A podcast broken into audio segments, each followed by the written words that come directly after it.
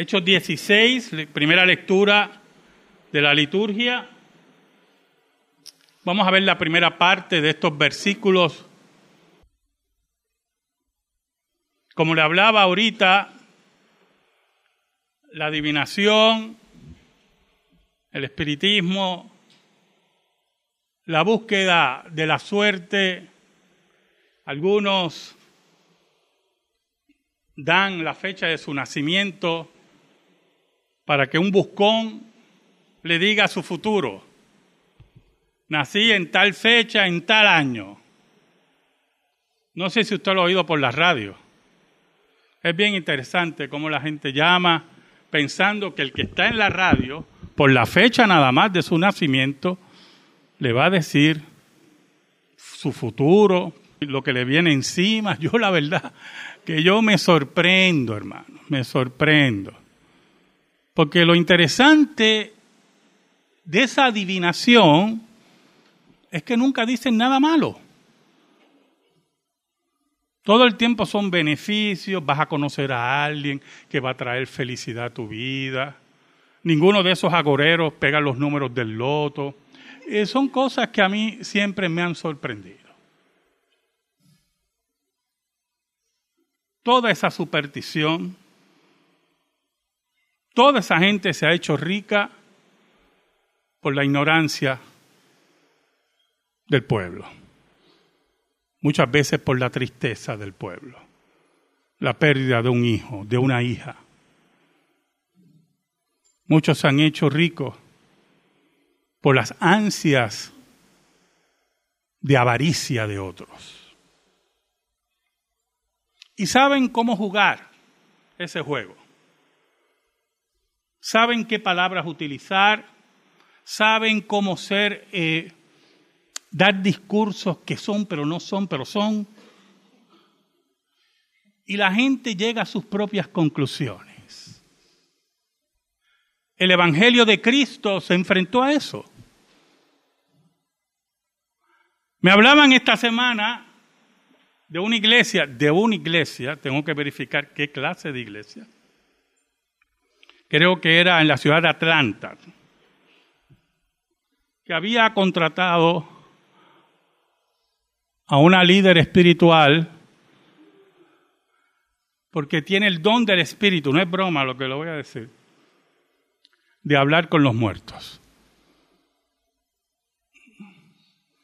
Y no sabía que había un don del espíritu contrario a lo que el espíritu dice en la escritura. Frente a todo eso nos estamos enfrentando frente a todas esas mentiras. Vamos a ver cómo el apóstol Pablo bregó con eso. Oramos. Te damos gracias, Señor.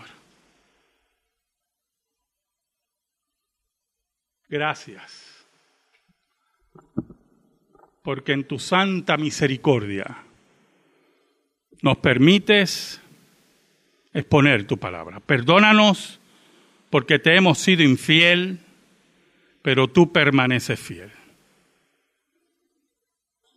Escóndenos bajo la sombra de la cruz y que tu nombre sea proclamado. Ayúdanos en esta hora para que tu palabra santa, santa que no se equivoca, llegue al corazón de los tuyos. Te lo pedimos, Señor, en el nombre de Jesús. Amén. Y amén. ¿Sabe, hermano? Pablo estaba en Filipos y ya había tenido una experiencia muy grata viendo cómo Dios cambiaba la vida de Lidia y de su familia. Por lo tanto, estos misioneros, en este caso Pablo y Silas se van moviendo, pero el versículo 16 nos lleva a otro acontecimiento del capítulo 16 de Hechos. Dice, aconteció que mientras íbamos a la oración, nos salió al encuentro una muchacha que tenía espíritu de adivinación. La cual daba gran ganancia a sus amos adivinando. Mire todo lo que dice ese versículo. Número uno, ellos iban a la oración. Los creyentes aparentemente ya se reunían en los hogares.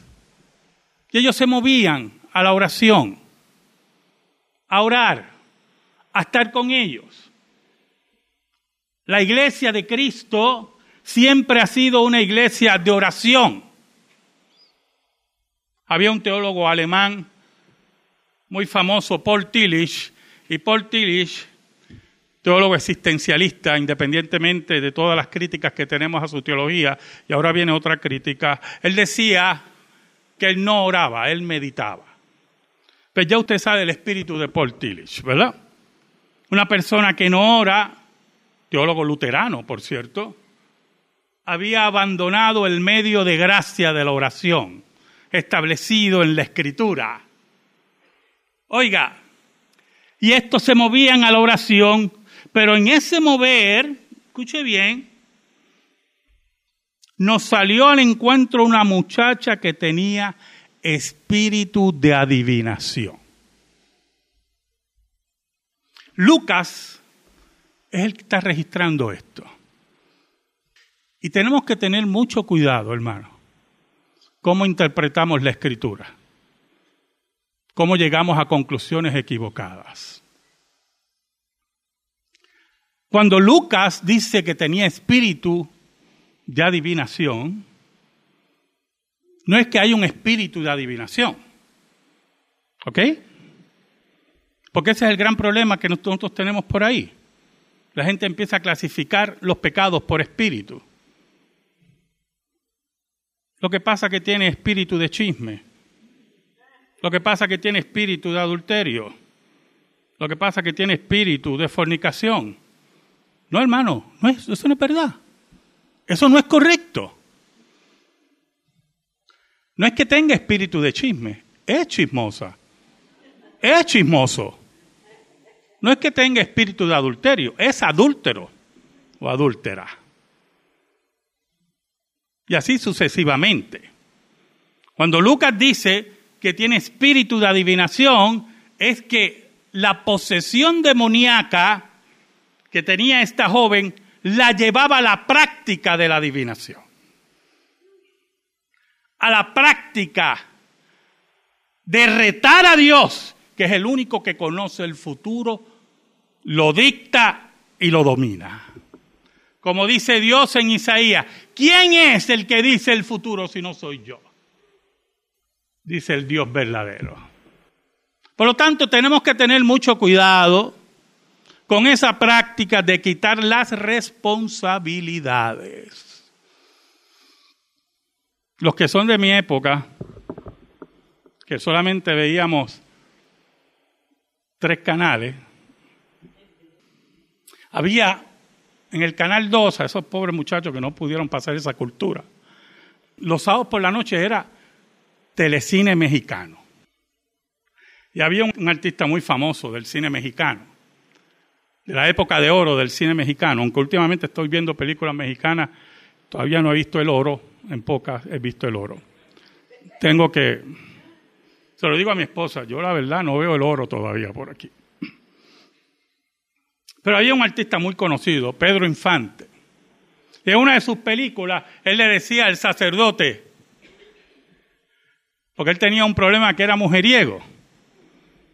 Y él decía, Padrecito, porque ustedes cómo hablan los mexicanos, Padrecito, el problema no es mío, es que el diablo que me engaña.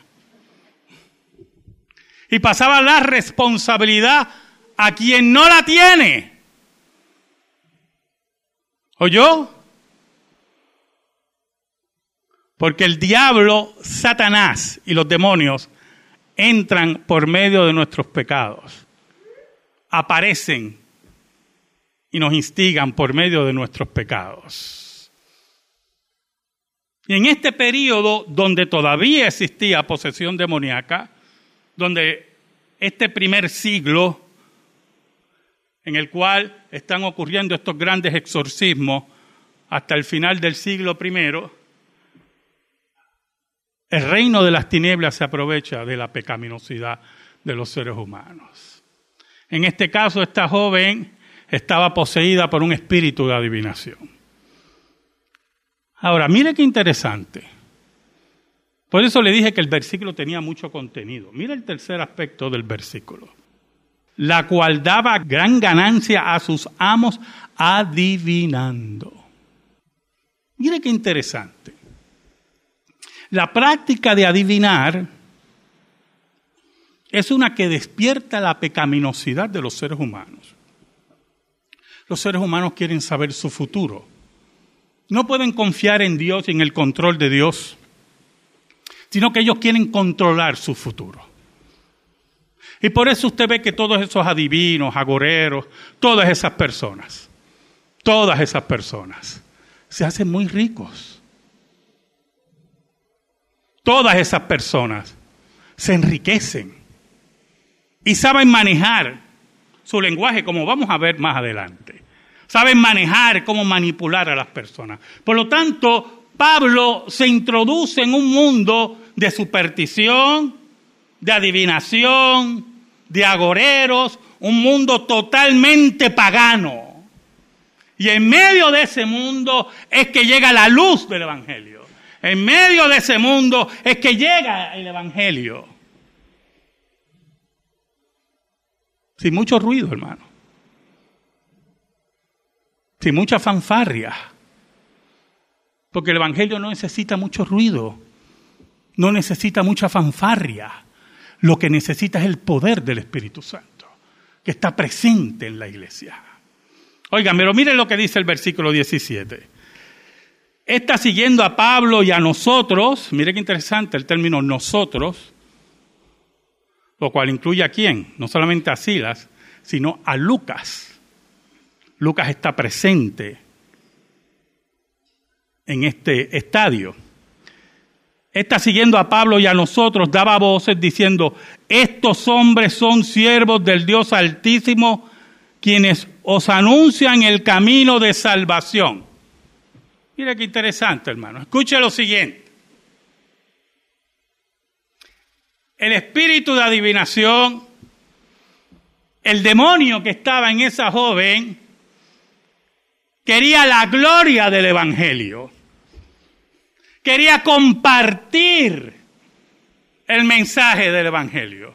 Quería que fuera reconocido diciendo una gran verdad. Estos hombres son siervos del Dios Altísimo, quienes os anuncian el camino de salvación. Un intento de sincretismo, de ecumenismo en este tiempo. Los pastores apóstatas, los teólogos apóstatas, le hubieran echado el brazo a la muchacha. Y le hubieran dicho, mira, esta muchacha está diciendo la verdad, mira qué buena es. Mira qué muchacha más tremenda. Nos reconoce porque tenemos el mismo Dios.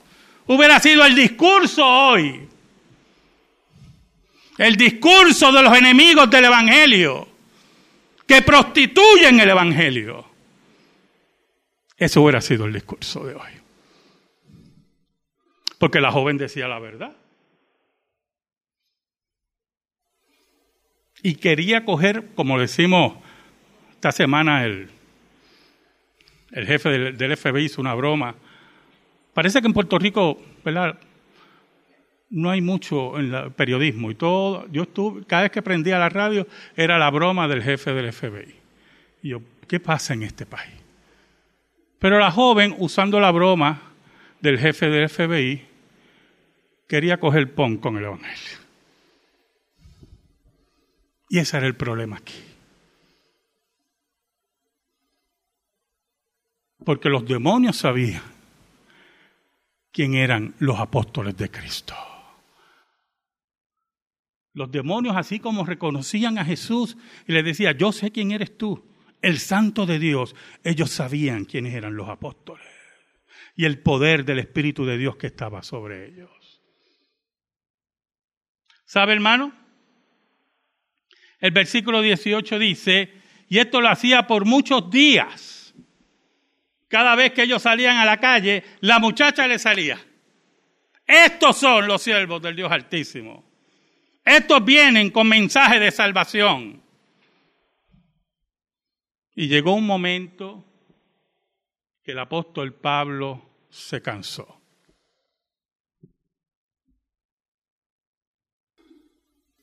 ¿Sabe, hermano? Los creyentes tenemos que ser hombres y mujeres que nos debe desagradar el pecado. Nos debe desagradar el mundo que ataca el Evangelio. Nos debe desagradar la contracultura que surge en estos tiempos contra el Evangelio. Si tenemos un espíritu complaciente de las cosas que ocurren, hay un problema dentro de nosotros. O sea, a nosotros no nos desagrada lo que nos rodea. Si a nosotros no nos preocupa lo que está ocurriendo. Si caemos en una trampa de un evangelio adormecido, anestesiado, con una sonrisa todo el tiempo, un evangelio falso, no estamos entendiendo el mensaje del evangelio, que es combatir las tinieblas y tratar de derrocar a Dios de su trono. Ese es el mensaje del paganismo. Ese es el mensaje de hoy del paganismo, del neopaganismo que odia a Dios, que odia la vida, que odia al indefenso, que odia el mensaje de arrepentimiento de la cruz, que trata de adulterar ese mensaje para que el mismo se diluya en medio de conversaciones ecuménicas y no haya un señalamiento de arrepentimiento para la vida de cada ser humano. El versículo 18 dice, y esto lo hacía por muchos días más, desagradando a Pablo, molestando a Pablo. Es interesante porque el espíritu de adivinación que había en esta mujer, como dije anteriormente, buscaba esa mezcla. La palabra adivinación ahí en griego es pitón. Y era la serpiente que en el oráculo de Delfo se decía que fue vencida por Apolo. Y entonces esa palabra se convirtió posteriormente en adivinación. Posiblemente ahí viene nuestra palabra pitoniza. O sea, la serpiente que fue derrotada por el dios Apolo seguía viva, seguía engañando, seguía explotando al pueblo y buscaba en todo momento, en todo momento, en lo que estamos observando, diluir el Evangelio, mezclar el Evangelio. Y por eso Pablo se desagradó de todo eso, se molestó. Porque el espíritu y el reino de las tinieblas no respetaba el Evangelio. Ese debe ser nuestro espíritu. Ese debe ser nuestra lucha diaria. Le hablé ahorita de la mujer que tiene el don de hablar con los muertos, ¿verdad? Un don del Espíritu Santo, así dice, de hablar con los muertos. Eso es lo que nosotros nos referimos, diluir el Evangelio llevarlo a la charada, a la charlatanería, a la mentira. Pero la misma, como está cubierta por una supuesta iglesia, pues entonces algunos, buscando la forma que el Evangelio se mantenga diluido, nos dirán que no tenemos amor, que no tenemos paciencia, que no tenemos esa empatía que debe haber entre todos los hermanos. Sí, hermanos, la empatía tiene que haber entre todos los hermanos. Los hermanos en Cristo. Pero los falsos maestros y los falsos profetas y los mentirosos y adivinos y espiritistas en medio del pueblo de Dios no tienen cabida. Por eso Pablo se molestó. Porque el reino de las tinieblas, buscando afirmar a Pablo, y a sus acompañantes como hombres de Dios buscaban que Pablo y sus acompañantes bajaran las armas, se aquietaran, no nos tocaran. Somos qué? Colegas en el mismo negocio. Somos amigos. Mira cómo yo te doy coba, cómo yo te alabo. Tú eres siervo del Dios Altísimo. Pero Pablo entendía la mentira de ese mensaje. Por eso, mire cómo dice el versículo 18. Pablo se volvió y dijo al Espíritu, te mando en el nombre de Jesucristo que salgas de ella. Y salió en aquella misma hora. Yo no sé si usted está viendo lo que yo estoy viendo. Sabe, hermano, Hollywood nos ha vendido un concepto de exorcismo que no es bíblico. Cuando alguien está endemoniado en una película de Hollywood, tarda las dos horas y media de la película sacar ese demonio. Las dos horas y media. Una lucha tremenda. El demonio tira taza, tira cama, vira el cuello, olvídese. Y entonces yo le decía a mi esposa, ¿verdad? Estamos eh, buscando películas en Netflix, no sé, ¿verdad? Para mí Netflix es una basura, pero buscábamos porque no encuentro nada. Y entonces las películas de terror todas son de endemoniados.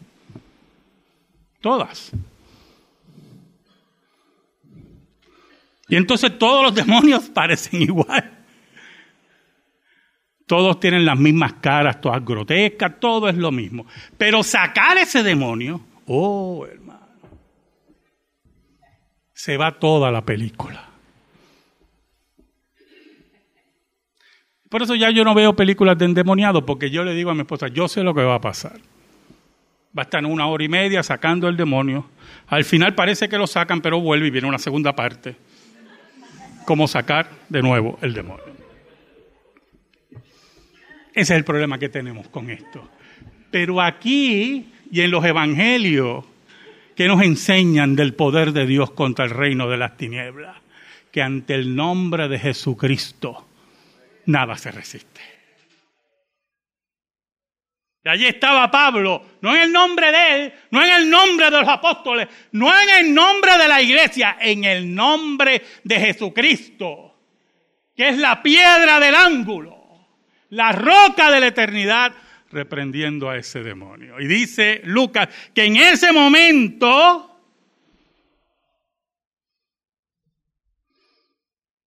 el demonio se quedó para un contrato con Hollywood. No, en ese momento, hermano, en esa misma hora, dice la Biblia que el demonio salió. Perdóneme, hermano, pero lamentablemente yo fui a muchas campañas evangelísticas.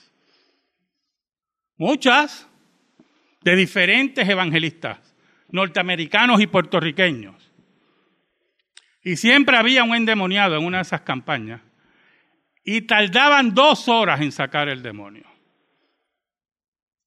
Se le tiraba medio mundo encima a esa persona que por poco las asfixian. Hay un caso que por poco asfixian a la pobre mujer que yo me alejé y dije, mira, este va a matar a esa mujer y me va a culpar a medio mundo aquí. Y no, no quiero yo estar enredado en eso. No salían los demonios. Por cierto, no eran demonios. Va a ir aclarando, ¿verdad?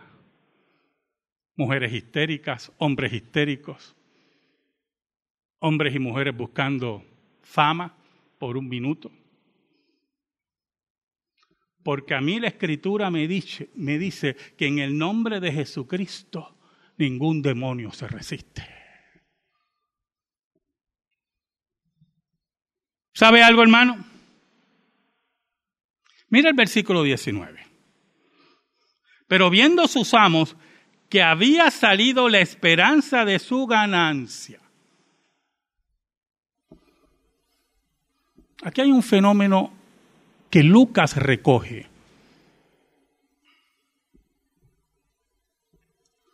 ¿Cómo ellos saben que el demonio había salido? ¿Cómo ellos saben, cómo ellos pueden comprobar que la práctica de adivinación había terminado? ¿Sabe? Nosotros no sabemos exactamente cómo era una posesión demoníaca en la forma que podía poner la persona en el rostro. Sabemos por algunos relatos bíblicos que habían endemoniados donde la adrenalina subía en una forma increíble. Por eso había un endemoniado en los evangelios que rompía cadenas. Pero algo vieron ellos en esa joven que se dieron cuenta que su negocio había terminado. No sabemos si fue la forma de hablar. No sabemos si su rostro tenía un brillo diferente.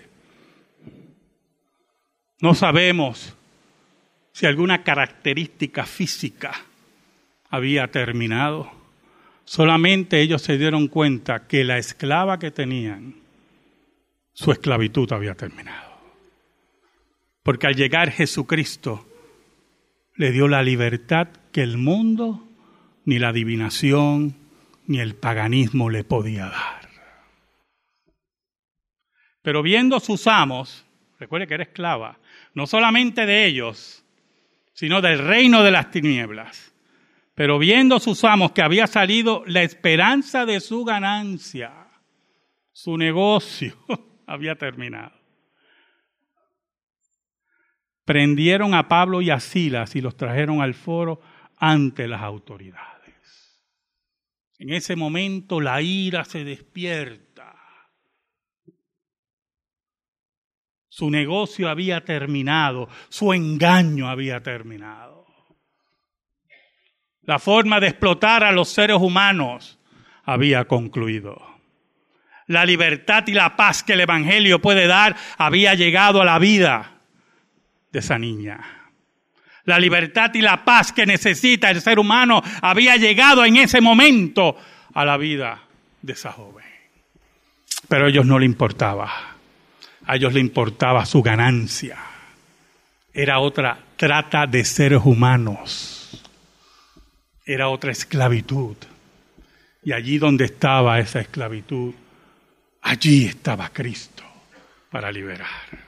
Por lo tanto, deciden atacar a Pablo y a Silas.